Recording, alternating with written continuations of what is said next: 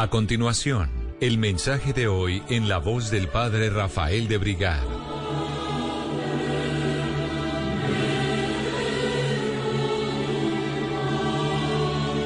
Muy buenos días, amigos de Blue Radio. Me complace saludarlos en esta mañana para que nos encontremos en torno a la palabra de Dios, para que hagamos una reflexión, para que abramos todo nuestro ser a la gracia de Dios, para que confiando en Él podamos sentir su presencia, podamos avanzar y, como dice algún salmista, experimentar que el Señor es el lote de nuestra heredad nuestro gran patrimonio, nuestra gran herencia, nuestro gran bien, nuestro gran tesoro es Dios nuestro Señor. Y cada vez que se propone la palabra, que se hace una reflexión, cada vez que oramos, cada vez que celebramos la Santa Misa, cada vez que recibimos uno de los santos sacramentos, puede crecer en nosotros esa conciencia de la presencia de Dios, esa felicidad de la presencia de Dios, y esa convicción serena de que nuestra vida está en manos de Él en todo momento. De manera que dispongamos estos breves minutos para reflexionar, para escuchar, para pensar nuestra vida, para pensar nuestra condición de cristianos, personas bautizadas, miembros de la iglesia, y de ese modo también sentirnos muy alegres de todo lo que hemos recibido de Dios y cómo Él es como la gran seguridad de nuestra vida. Todo lo demás es tan pasajero, pero Dios siempre permanece. Invitemos al salmista que ha escrito el Salmo 88 para que en algunas de sus estrofas inspire esta nuestra reflexión. Dice así, Sellé una alianza con mi elegido, jurando a David mi siervo, te fundaré un linaje perpetuo, edificaré tu trono para todas las edades. Dichoso el pueblo que sabe aclamarte, caminará, oh Señor, a la luz de tu rostro. Tu nombre es su gozo cada día, tu justicia es su orgullo. Él me invocará, tú eres mi Padre, mi Dios, mi roca salvadora. Le mantendré eternamente mi favor y mi alianza con Él será estable.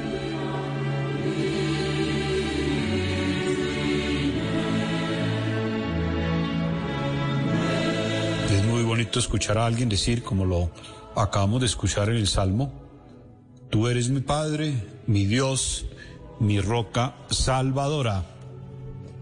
Ojalá nuestra vida tenga ese fundamento. Hoy la liturgia de la iglesia nos propone el Evangelio de San Lucas en el capítulo 13, los versículos 22 a 30, que dicen lo siguiente. En aquel tiempo Jesús pasaba por ciudades y aldeas enseñando y se encaminaba hacia Jerusalén. Uno le preguntó, Señor, ¿son pocos los que se salvan? Él les dijo, esfuércense en entrar por la puerta estrecha, pues les digo que muchos intentarán entrar y no podrán. Cuando el amo de la casa se levante y cierre la puerta, se quedarán fuera y llamarán a la puerta diciendo, Señor, ábrenos. Pero él les dirá, no sé quiénes son. Entonces comenzarán a decir, hemos comido y bebido contigo y tú has enseñado en nuestras plazas. Pero él les dirá, no sé de dónde son. Aléjense de mí todos los que obran la iniquidad. Allí será el llanto y el rechinar de dientes.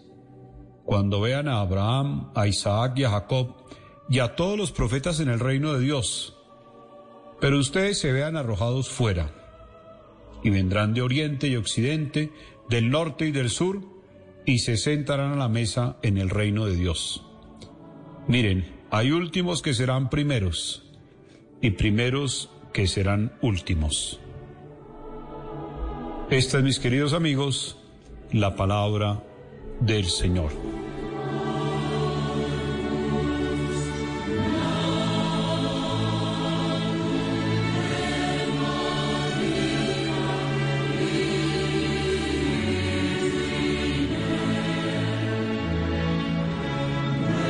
Comienza este Evangelio con una pregunta fuerte para, para Jesús, dirigida a Jesús, Señor, ¿son pocos los que se salvan? Pregunta que en primer lugar revela que este interlocutor de Jesús, por una parte tiene la noción de que hay algo que se llama la salvación, pero por otra parte algo le dice que escuchando a Jesús, viendo a Jesús, eh, podría ser pocos los que alcancen semejante nivel de perfeccionamiento. Entonces, Señor, ¿serán pocos los que se salvan? La pregunta ni siquiera es cómo salvarnos, eh, qué condiciones hay que cumplir para salvarse, eh, de qué modo se alcanza la salvación, sino si serán pocos. Hay un tema que recorre toda la Biblia y que los autores suelen denominarlo el tema del resto de Israel. Y es el resto fiel a la alianza con Dios. Cuando uno usa la palabra resto, generalmente se imagina como algo que sobra, un grupo pequeño, no es lo más notable, sino lo que quedó, eh, el resto de algo.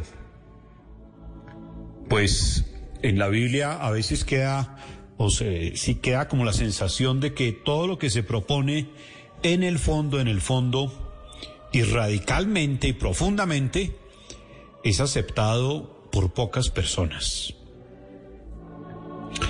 En el panorama religioso de Jesús y de los primeros cristianos, que vienen todos en principio de la comunidad de Israel, queda la sensación de que algunas personas, tal vez más de las que uno desearía, se sienten ya salvadas. ¿Por qué? Porque son israelitas, porque cumplen ritualmente las leyes del culto, porque cumplen formalmente los mandamientos, porque conocen la palabra de Dios y entonces dan por sentado que ya están salvados y uno podría uno podría preguntarse salvados de qué. Pero lo que llama la atención es como si haciendo algunas cosas las personas ya tuvieran derecho a reclamarle a Dios eso que se llama la salvación. Como quien a veces llena una lista, hace un check-in y, va diciendo ya cumplí todo esto, puedo subirme a esa nave de salvación. Jesús es un poco escéptico con eso. Un poco escéptico porque ve, como se ve siempre con los temas religiosos, que hay un peligro gigantesco de que la religión eh, termine siendo un asunto eh, solamente formal, un asunto de aspectos exteriores, un asunto ritual, pero que no tenga espíritu, que no tenga espíritu. Es como cuando uno oye decir a alguien, eh, me toca visitar a mi mamá.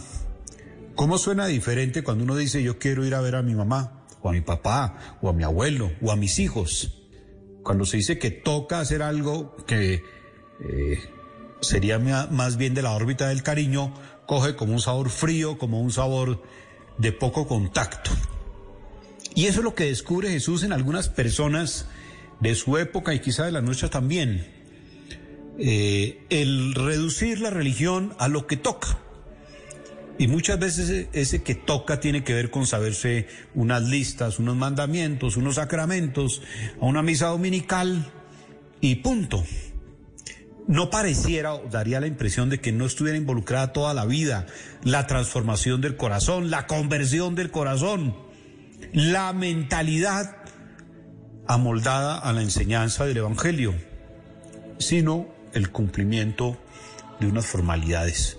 En el caso de la época de Jesús, muchos, como digo, podrían creer que por ser del pueblo de Israel ya estaban allá en ese lugar de salvación del cual habla tantas veces la Sagrada Escritura.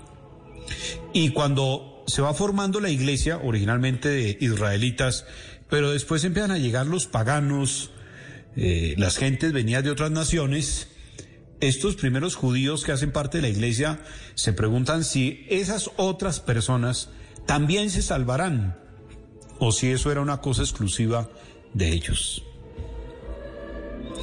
Gran planteamiento para Jesús, gran pregunta. Para Jesús y para nosotros.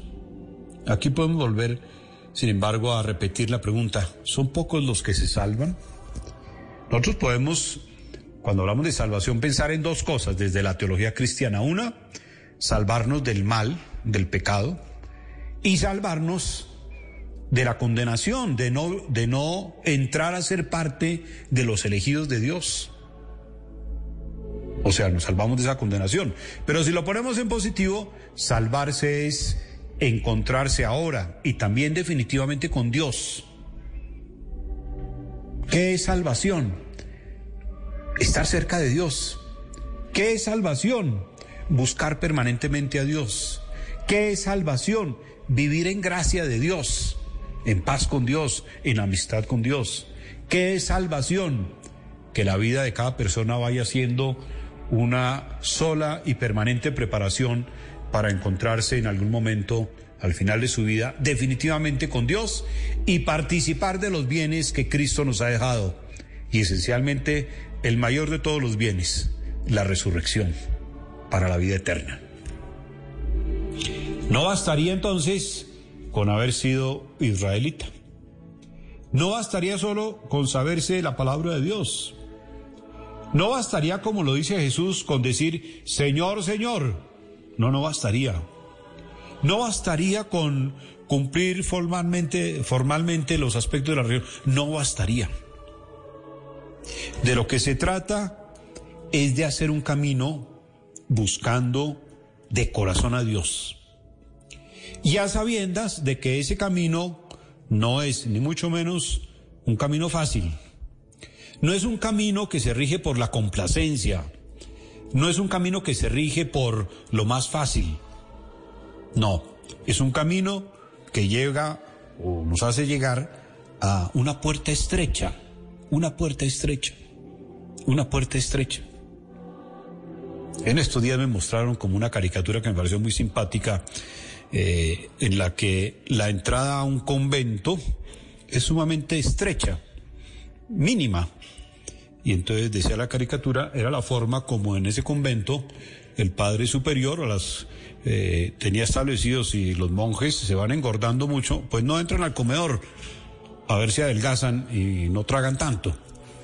Hay una puerta estrecha para entrar al encuentro con Dios y es interesante pensar que allí cabrán no los que estén satisfechos de sí mismos, no los que estén eh, gordos del orgullo, no los que estén inflados de prepotencia, no los que están absolutamente convencidos de que son el ombligo del mundo, no caben por esa puerta, no caben por esa puerta. No cabe el que vive permanentemente en pecado, así tenga muchos discursos para justificar aparentemente su pecado. No cabe por ahí. Yo les confieso que a mí a veces me causa como cierta angustia ver tanta lejanía de tantas personas de Dios, la vida en el pecado, vivir de otra manera, no seguir las leyes de Dios, no preocuparse por vivir la enseñanza de la iglesia, no ajustar la vida a la palabra de Dios con una frescura, con una tranquilidad, con unos discursos que más que otra cosa a nosotros los pastores eso nos produce como una gran tristeza de saber que haya personas capaces de vivir tan sin la presencia de Dios, tan eh, convencidos de que la vida solo debe ser lo que a ellos les parece, sin ninguna referencia a la enseñanza de la palabra de Dios. Pues la puerta es estrecha.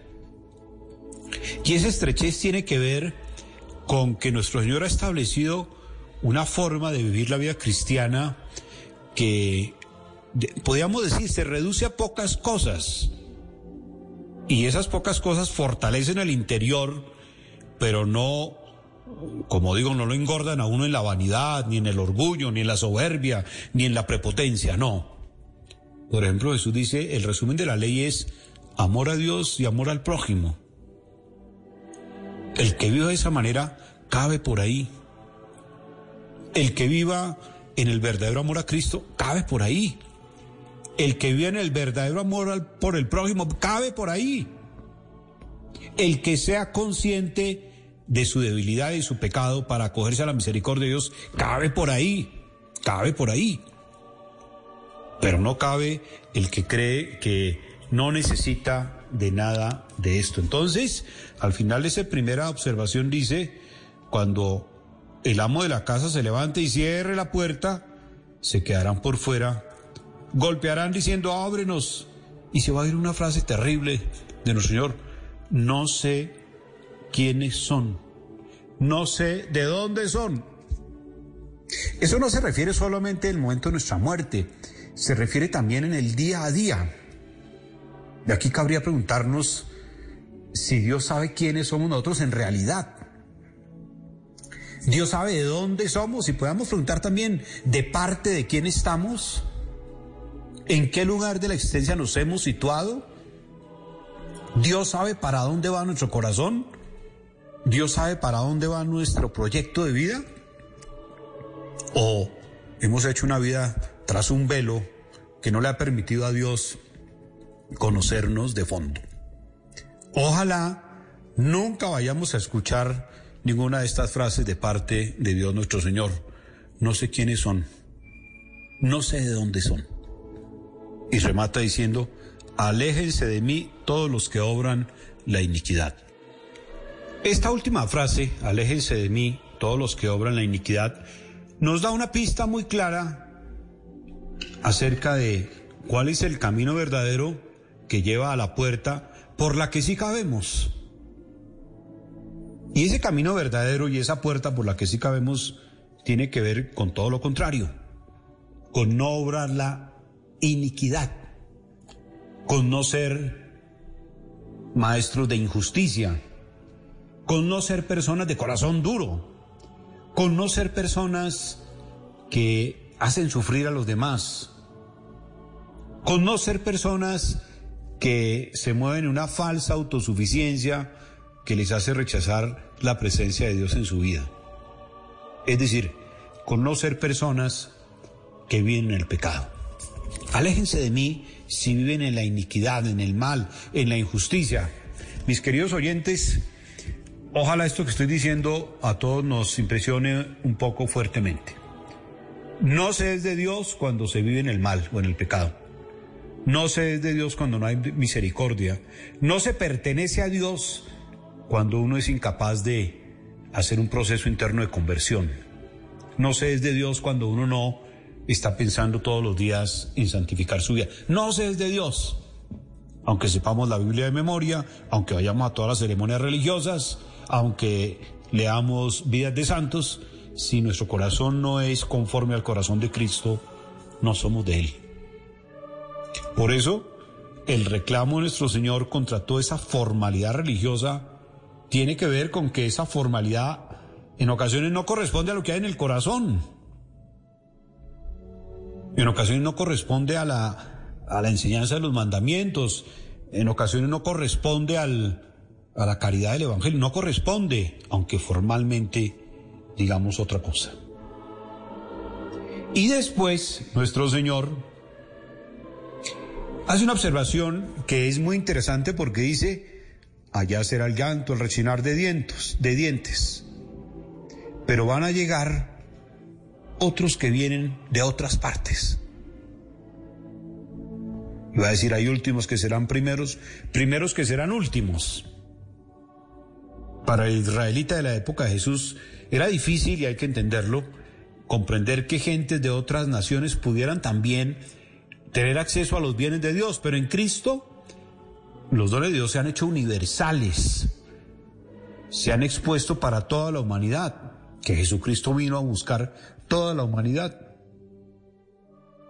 Y entonces, como sucede muchas veces en la vida de cada día, encontramos que hay gente que nos parece a veces que no es tan religiosa, pero ¿cómo está de cerca de Dios? Nos encontramos gente que quizás su misma apariencia no nos causa la impresión de santidad y quizás tenemos enfrente un santo o una santa.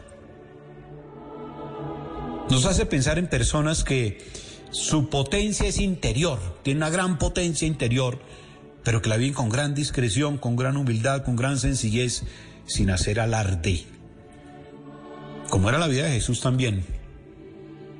Mucho cuidado con no juzgar a nadie por las apariencias, porque a veces se lleva unas sorpresas que, como está dicho, no todo lo que brilla es oro, eh, no todo lo que parece extraordinario lo es, no todo lo que parece bellísimo lo es.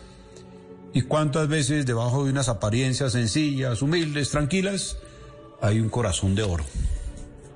Nuestro Señor quisiera que sintiéramos eso y si fuéramos capaces de notar que muchas personas, que quizás como digo no son tan del núcleo nuestro, también hay una gran fe y una gran búsqueda de Dios. Pero vale la pena sobre todo pensar hoy, como reflexión que hacemos, en nosotros mismos, en nosotros mismos. Desde el bautismo fuimos llamados unos y, unos y otros a encontrarnos con Dios. Cuando recibimos la confirmación, la iglesia nos invitó a asumir personalmente ese camino que lleva a la puerta estrecha. Cada vez que recibimos la Sagrada Comunión, lo que estamos haciendo es diciéndole al Señor, estoy en amistad contigo, por eso comulgo. Creo en ti firmemente, por eso comulgo. Recibo la comunión porque nada me interesa más que tenerte en mi vida, que dirijas mi vida, que seas pastor de mi alma, que seas luz en mi camino. Por eso comulgo. Y si uno no ha sentido todo eso, debería pensar si debe comulgar. Uno comulga porque está en comunión con Dios, está en amistad con Dios, está en relación profunda con Dios. Y según eso, entonces hace ese gesto exterior de recibirlo en la Sagrada Comunión. Una exhortación que nos hace nuestro Señor para que estemos constantemente buscándolo a Él de corazón, profundamente, en espíritu de conversión, en llegar a eso que hemos insistido en esta reflexión dominical tantas veces, en llegar a que en realidad nuestro amor a Dios esté por encima de todas las cosas. Que sea lo primero de nuestra vida todos los días. Que sea la luz que orienta nuestra existencia. Que el amor a Dios condicione todo lo demás de nuestra vida. Es decir, que sea el criterio para hacer, decir, escoger, proyectar, si hace crecer mi amor a Dios y por ende mi amor al prójimo. Y eso, si ya es una decisión de vida, pues lo alimento con la oración, lo alimento con los sacramentos, lo alimento con la palabra, lo alimento con la caridad, lo alimento con mi rectitud de vida. Ese es el orden de cosas para que no nos llamemos a engaños. Quizás la pregunta que aparece al inicio del Evangelio que hemos comentado, serán pocos los que se salvan, ya deja entrever que este oyente de Jesús captó la altura de la exigencia de Jesús, la altura de la santidad propuesta, la calidad de las personas para poder encontrarse con Dios. Podríamos traducir eso en otras palabras, Señor. Tu enseñanza es muy bonita y muy exigente. Señor, tus palabras tienen dulce sabor, pero eh, van a quieren transformar la vida. Señor, tu ejemplo de vida es maravilloso, pero qué difícil seguirlo. Señor, tu amor que va hasta el extremo, hasta el final, es maravilloso, pero no sé si soy capaz. Señor, tú has ido hasta el final, has ido hasta la cruz. Yo no sé si podré subir a la cruz. Señor, has bajado a la tumba, aún siendo hijo de Dios has bajado al sepulcro por nosotros, yo no sé si va a ser capaz de morir con tal de resucitar. Señor, yo creo que van a ser pocos los que se salvan. En otro pasaje del Evangelio Jesús, como es también persona de esperanza, les dice, para Dios nada imposible. Para Dios nada imposible. No hay corazón que Dios no pueda transformar. No hay mente que Él no pueda iluminar. No hay pecado que Él no pueda vencer. De ahí que todo esto que estamos diciendo pida de nosotros, exija de nosotros una relación muy viva, muy profunda, muy sustancial con Jesucristo, para que lo que nosotros muchas veces no podemos solos, con la gracia y con la ayuda de Él, eh, se presente en nuestra vida. La pregunta tiene todo el sentido, ¿serán, todo el sentido, ¿serán pocos los que se salvan? Pareciera que sí. Pero el que se acoja a Dios, el que haga un proceso de conversión profundo, el que tenga como objetivo primordial de su vida agradar a Dios, el que viva en Cristo, como lo decía San Pablo, o deje vivir a Cristo en su propia vida, el que siga las mociones del Espíritu Santo, ese seguramente entrará en la casa de Dios, como también lo dice el salmista. Señor, ¿quién puede entrar en tu casa? ¿Quién puede entrar en tu casa? El que vive en ti, el que te ama a ti, el que te acepta a ti, el que no tiene dudas sustanciales sobre ti, aunque tenga las dudas del diario vivir. Mis queridos oyentes, este es un día para que nos hagamos la pregunta, Señor, entre los pocos que se salvan, ¿tú crees que yo estoy ahí? Tratemos nosotros también de respondernos la pregunta. La vida que estoy llevando, el modo como pienso, las acciones que realizo, las palabras que digo, todo eso me está acercando a Dios. Si sentimos que sí, agradezcamos y bendigamos a Dios y pidámosle que nos haga perseverar en ese camino. Si nos descubrimos tibios o lejanos o fríos o indiferentes a estos, a estos temas, quizás hoy nuestro Señor nos está pidiendo una vez más que tomemos nota, atenta nota de la salvación de nuestra vida en este momento y al final de la misma. Mis queridos amigos y amigas de Blue Radio, les agradezco su sintonía y espero que estas palabras en algo puedan ayudarlas. Pido a Dios, que es Padre, que es Hijo y Espíritu, que los bendiga, los acompañe en esta semana, los libre de todo mal y peligro y Él mismo nos conceda encontrarnos dentro de ocho días. Una feliz semana para todos.